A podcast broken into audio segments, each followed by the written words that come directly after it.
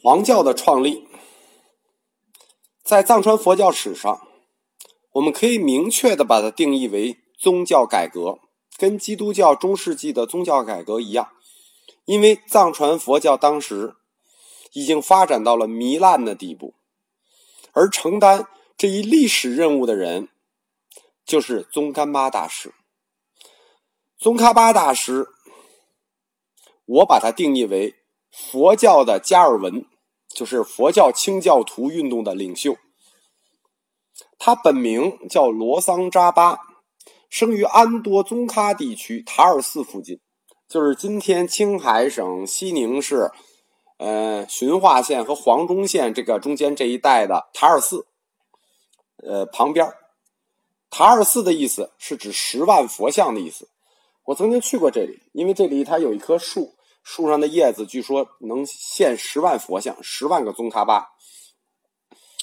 宗喀这块地区叫宗喀，宗喀这个意思是什么呢？是因为这附近有一条河叫黄水河，就是三点水，皇帝的皇，黄水河。宋史里头把这条河叫宗喀，所以我们尊称罗桑扎巴为宗喀巴，这巴是个尊称。有一个有意思的推测在这里头，这个推测不是我做的，是这个民院的藏学大师、民族学大师做的推测。他是说，黄水这条河从青海到西藏沿河而流，附近的民族是什么呢？是一个史书上有的民族，但现在已经不作为单独民族了。这个族叫宗族，就是宗派的宗。宗人、宗族的人叫宗族。史书从《汉书》开始就一直有宗族的记载。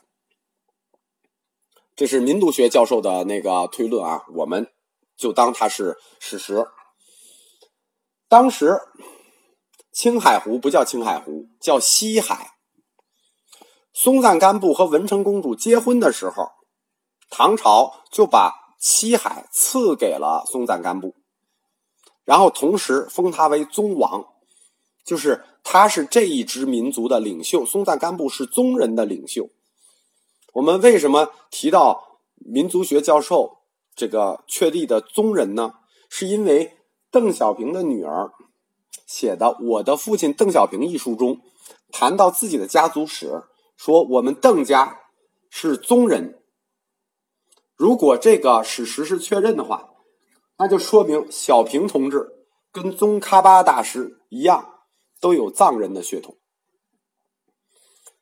宗喀巴大师三岁，跟噶举派四世活佛受尽世戒，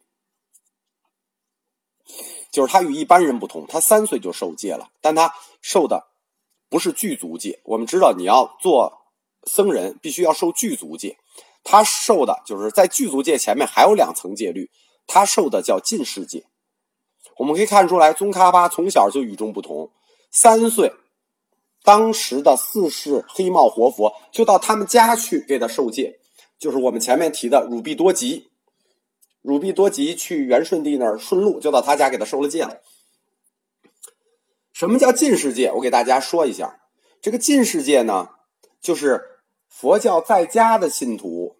他没有出家，在家的时候需要受的，就是需要持有的五戒，其实就是戒杀、戒盗、戒淫、戒妄语、戒酒。你受了，就是你不要出家，你要在家，但你很虔诚的居士，那你就要受禁世戒，你才能做居士。说完戒以后，男的我们就叫禁世男，女的就叫禁世女。宗喀巴大师七岁就随。贾琼寺的主持噶当派的僧人顿珠仁钦出家，就是他上来他学的，他虽然受的是噶举派的那个那个受戒，但是他上来学的就是噶当派的教法。一学九年，十七岁赴藏深造，就他当时在安多地区，在青海，就是用现在的话说，是在边疆呃文化比较落后的地区。于是他就向当时他们藏区认为的中心，就是在。卫藏嘛，在拉萨嘛，在日喀则嘛，于是他就去西藏深造。当时决心很大，号称不得佛法绝不东归。就是如果不得佛法，我这一生绝不东归一步。他就进藏了。二十五岁之前，大师已经学完了慈氏五论，我们提过的俱舍论、集论、量事论、入中论，然后包括戒律，他也学完了。显宗的各种重要典籍全部学完了。那由显入密嘛，那显宗学完了，他还接受了答辩。藏族的佛学传统非常的好，有点像现在我们大学就是研究生毕业似的，必须要接受公开的辩论和质问。你只有通过了公开答辩，你才能这个算取得学位。宗喀巴二十五岁就通过了这个显学的所有答辩，说明他对当时藏区佛教已经有了全盘的了解。在洪武十八年。就是公元一三八五年，宗喀巴大师二十八岁，这一年他才正式受了比丘戒，开始讲经收徒。受戒以后，我们知道藏区的僧侣都是非常好学的，他同时学了萨迦的道果，学了噶举的大手印，然后呢，但是主修的还是自己的噶当派的菩提道次第广论。大师学习的领域非常的广，不受教派的限制。这样说明什么呢？说明他并没有一个狭隘的宗教眼光，而是用一个广阔的宗教眼光去看待这个整个藏区的佛教。我们后来说，说这就是他为了推动藏区的宗教改革做的心理上和学术上的准备。宗喀巴一生特别重视。也就是说，是宗喀巴这个人最核心的价值价值观是什么呢？就是提倡僧人必须严守戒律，而且身体力行。在藏传佛教史上，有两位大师，一个叫贡巴饶萨，一个叫释迦释利。这两个人都是以严守戒律闻名后世的，而这两个人都是戴黄帽子、穿黄衣服。所以，在宗喀巴大师三十一岁这年，他誓言要效法两位先贤。从这一年起，大师开始戴黄帽。所以我们看这个雍和宫的雕像，就一个黄帽子在上面，以示其严守戒律。我经常这个跟同学说说，宗喀巴大师，他是一个行为艺术大师。是一个超越我们六百年的行为艺术大师。他除了戴黄帽子，这还不能算行为艺术。他真正具有行为艺术的事情，是他在他的寺庙里金古寺，就他路过一个寺庙，就给弥勒菩萨进贡一套僧衣、比丘衣，放在弥勒菩萨跟前。什么意思呢？就是意思是说，即使你是菩萨，你也要守比丘戒。无论显密大小，一切僧众，包括菩萨，包括佛祖，在持戒律上没有例外。他这件行为艺术引起很广泛的关注。因为到一个庙里，就给就给那个弥勒就供上僧衣。宗喀巴，他出身虽然很普通，但是他精通推广学，他有一个有效的推广手段，就是组织法会。就像现在说，就是组织地方性集会。所谓法会，就是在地方上联络各方势力，在这个会上去调解当地人之间的纠纷和矛盾。我们说过，大五明里头，工巧明之中就有一项是必须调解人和人之间的矛盾。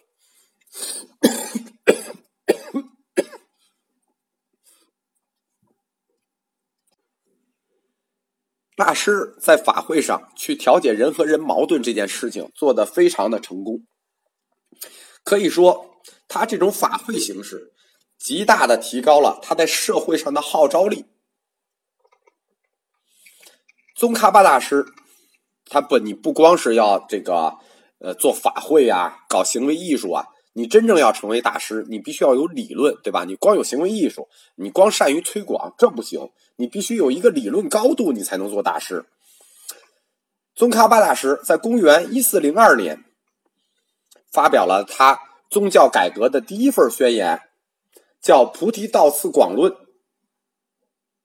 一四零六年，发表了他宗教改革的第二份宣言，叫《密宗道次第广论》。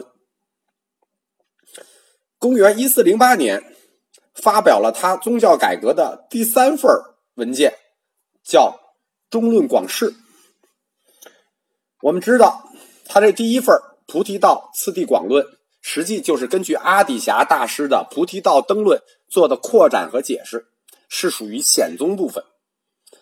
零六年发表的这第二部宗教改革文件《密宗道次第广论》，实际就是论述。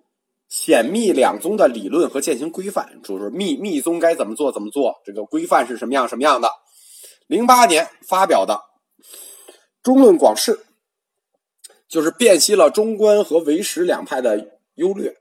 我们知道啊，这个中观和唯识，你要不然是中观，你要不然是唯识，或者你像那个记护似的，叫做中观唯识，就是中观瑜伽两派都各取一部分。因为当时中观也走向了。两支分裂，就是前中观、后中观也有两支。所谓中观，就是真俗二谛之中道。宗喀巴大师就仔细分析了中观和唯识两派，最后他选择的什么呢？他选择的是中观派。我们要一定注意啊，格鲁派是以中观派为基础的，他还真不是以唯识为基础的，确立了。中观派后期思想作为格鲁派的哲学基础的根本立场，可以说这前后三部就是我们说的大师的宗教改革理论性指导文件。为了提高这三本书的理论影响力，就是你你自己说这三套理论，你你有多重要多重要没用。宗喀巴大师他是。啊，就非常善写诗。我们说，我小五名里第一条就得会写诗嘛。大师就用隐语诗的形式宣布自己是阿底峡的弟子，那就远程阿底峡，远程圣者阿底峡，由阿底峡亲自传授这些这三部书，都是由阿底峡亲自传授他的。大家想这事儿就有点邪了啊！这中间隔了一百多年了，他就由阿底峡亲自能传授他，他是用隐语诗，他不敢明说啊，就暗示着。是这么说的，这一下，那不光是理论，这个他的理论来源的问题解决了，就是说别人就没法质疑他这三套理论了。这三套理论都是阿底峡大师亲传，那理论的来源问题就解决了，而且师承问题也跟着一块解决了。大家知道他这个到他的时候，前面已经宁马、噶举。那个萨迦都有了，本身他又是跟着这个几派都学过东西，那他的师承到底怎么办呢？那要提高自己的身份，就提高自己的师傅的地位。现在他的师傅是阿里侠，那他一下，他这个学术地位，包括他的师承就全解决了。我们举一个不恰当的例子，这就相当于岳云鹏直接拜了侯宝林为师。岳云鹏有一天睡醒了，说：“昨天我做梦，侯宝林收我为徒了。”那这一下，岳云鹏同志他的师承和理论来源彻底解决啊，所以从此宗喀巴大师在佛教内部的地位就一下立起来了。他这么一立起来，不用说啊，一下就超越当时所有教派，超越其他教派。宗喀巴大师这个人极具个人魅力，极具推广力，用现在的话说。宗喀巴大师就是那个时代的传媒巨人，他就是那个时代的怎么怎么说呢？就非常善传播自己的人是谁？他就是他们那个时代的马云吧，就是特别能说。为了推广他自己的宗教改革，他策划了一次传召大会。什么叫传召大会？当年佛陀正式成佛之前也有传召大会，唐僧成名之前也有传召大会。所谓传召大会，那就是很多人同时过来，同时论法讲法。永乐七年，就是公元一四零九年，宗喀巴大师在帕竹政权的首领扎巴坚赞的支持下，在拉萨的大昭寺举行了藏史上规模宏大的一次祈愿法会。这个法会整个从程序到组织到传召。都是仿着当年佛陀成道的那次传召大会设计的，所以我们说他是那个时代的传媒巨人、组织巨人、策划巨人。这一次全藏性的传召大会，不分教派，所有教派的僧众都可以参加，人数有一万多人。我们知道，在藏区要凑起一万多僧侣来，那这个规模很大了。其声势之大，范围之广，影响之深，可以说空前绝后。经过这次法会以后，宗喀巴大师本人就被一致公认为整个藏传佛教佛教界的领袖，都不是老大，从此把老二甩到十万八千里。法会以后。我们说，他们实际在法会之前，他们还没有成派。为什么呢？成派的原则是要盖一个庙。在法会以后，宗喀巴的弟子达玛仁钦就在拉萨东边的望古尔山创建了甘丹寺。这个寺就是今天格鲁派的主寺祖庭。宗喀巴大师晚年。常住于此，这个寺虽然很小，因为大师晚年就一直住在这里，所以他就成为了格鲁罗的祖庭。当时西藏的寺盖起来之后都有配额，什么叫有配额？就跟现在大学一样，你在盖一个学院，允许你有多少招生名额？西藏的寺庙一样，盖一个寺就要规定起这个寺的招生名额。甘丹寺的招生名额是多少呢？三千三百人。他这些招生名额是怎么确定的呢？是以他下面的扎仓确定的。什么叫扎仓？就是他下面有多少个学院，有多少个学院可以招多少人，他下面有多少个扎仓。所以说，甘丹寺是一个对于格鲁派来说是个小寺啊。如果要对应宁玛派来说，那就是巨型寺。宁玛派的寺都百十人。次年，明成祖封释迦野师为西天佛子。释迦也师是宗喀巴大师的弟子，那么宗喀巴大师就成了西天佛子大国师之师，所以说黄教就受到了明成祖的确认。关于宗喀巴大师的弟子释迦也师被封为西天佛子这件事情，虽然黄教大书特书，但实际上在这一次册封里头。实际黄教是失败了，为什么这么说呢？因为当时黄教刚创立不久，这时候他跟中央王朝就去联系，而明永乐帝在这个时候就邀请西藏的宗教领袖来南京。我们知道那个明朝最开始的首都在南京，来南京要册封他们。这个时候请了谁呢？请武士的噶玛噶举，就是。德音协巴和当时萨迦派的领袖贡嘎扎西，包括宗喀巴，就是把当时扎举派的和萨迦派的领袖都请过去了，也请了刚刚成立的这个黄教宗喀巴。但宗喀巴大师，我们说这个人极富政治眼光，政治嗅觉极其敏锐。他回信说：“说这个，呃，圣上，我老了，身体不好，走不动路了，我去不了。”呃，我让我的弟子，我最好的弟子去，他就派了他的弟子释迦也师去了南京，在永乐十二年。其实他老了，他身体不好，这释迦也师比他还老，比他身体还不好，他这弟子比他还要大三岁呢。为什么说这件事情充分体现了宗喀巴的政治智慧呢？因为宗喀巴知道当时成祖新继位嘛，这一次是要册封法王，他知道这次要册封宗教王。据传说，就是就是他也有小道消息，跟内部也有小道消息啊。传说这次噶玛噶举的德音协巴会封为大宝法王，我们说过，贡嘎扎西会封为大成法王。宗喀巴他是一个后起的教派啊，如果他这次受邀去了，他没有被封王，那会怎么办？他刚搞完传召大会，大家刚推他为领袖，然后他一去朝廷没被封王。这不是打脸吗？他宗教地位就直接就下降了，那直接就会影响到他刚刚在传召大会上取得的这个教主地位啊。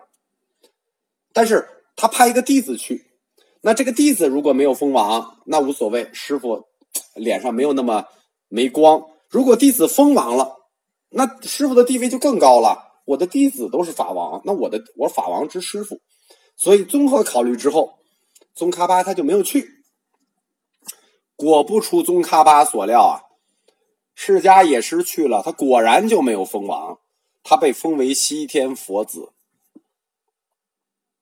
所以我们说，这一次宗喀巴的选择是多么的正确。永乐十三年的时候，就是我们待会儿再谈这个释迦也是。什么时候最后才捞上这个封王？就是他派完了去了，封为西天佛子了。实际上，快三十年以后，他才捞上这个封王。永乐十三年，宗喀巴的弟子叫做扎西贝丹，在拉萨旁边建了哲蚌寺，这也就是黄教的主寺之一了。哲蚌寺，哲蚌寺的全名叫吉祥米聚十方尊圣周。僧人的定额是七千七百人。什么叫折蚌呢？折蚌就是聚起来的巨大米堆的意思，就是米大米啊堆的像山一样巨大的米堆，白色的巨大米堆就叫折蚌。所以折蚌的全名叫吉祥米聚十方尊圣周，意思是说他那个房子盖的依山盖的全是白色的房子，整个山盖的像一个白色大米堆。永乐十六年。释迦也是在拉萨北建立色拉寺，正式的名字叫大成州，僧额五千五百人。大家可以看出来啊，这两个弟子也都是就等于宗喀巴大师最爱的几个弟子。因为释迦也是他刚刚去呃南京封为西天佛子，然后呢把这些皇上赐的这些这个金银珠宝拿回来全换钱，就盖了这座这个。色拉寺，然后盖完了以后，他就再次进京干什么呢？师傅交给他的任务他没完成啊！师傅等着那个法王呢，他必须再去把那个法王拿回来啊！宣德九年，就是我们说的宣德炉这个宣德，宣德九年就是公元一四三四年，在将近三十年以后，终于释迦也师完成了宗喀巴大师交给他的这个工作。获封大慈法王。我们前面说的三个寺：甘丹寺、哲蚌寺、色拉寺，这就是黄教在前藏的三大寺。这三大寺都是宗喀巴大师活着时候修的。后来，在他死了以后，根敦主又修了第四大寺。就是扎什伦布，这是后藏的了。扎什伦布现在是班禅坐床的地方，定额四千七百人。现在额外加上青海的和甘肃的，青海的塔尔和甘肃的拉卜楞，就是甘肃的拉卜楞寺和青海的塔尔寺，加上前面的甘丹、哲蚌、色拉和扎什伦布，格鲁派的主寺体系就完成了。这个就是格鲁派著名的六大寺。就是作为它的中心寺庙，作为它的集团中心六大寺。这六大寺的样式呢，实际现在我们在承德可以看见它的微缩模型。比如说普宁寺是仿桑耶寺盖的，须弥福寿，呃，须弥福寿就外八庙里的须弥福寿是仿扎什伦布盖的。我我们常去的那个普陀宗盛，那是仿布达拉宫盖的。到了公元十五世纪。黄教就正式形成了一个全藏性的，就整个藏区的宗庙集团，就是寺庙集团。他当时的政治、经济、文化实力远超其他所有教派，可以说超越了不是一两个赛道的问题。永乐十七年，大师去世，他的重要的门徒就以拉萨为中心。赴藏区各地传教，西至阿里，东至康区，北至安多，黄教迅速就传播开来。黄教寺院就以他的格鲁六大寺为核心，形成了母子连寺制。什么叫母子连寺制？就是前四大寺甘丹、哲蚌、色拉、扎什伦布，当时还没有青海的塔尔和甘肃的这个拉卜楞，就以甘丹、色拉这四大寺为主寺，和底下的寺庙形成母子关系。母子关系是什么意思呢？就是经济上独立，行政上由中央寺来任命，这样就形成了一个集中统一的管理结构，一个教团组织。这种模式非常像近代的集团公司，总部和分公司之间财务独立，报表合并，独立经营，但是人事由总公司任命，公司制度清晰并且明确。黄教就在这种制度下大踏步的开始往前走了。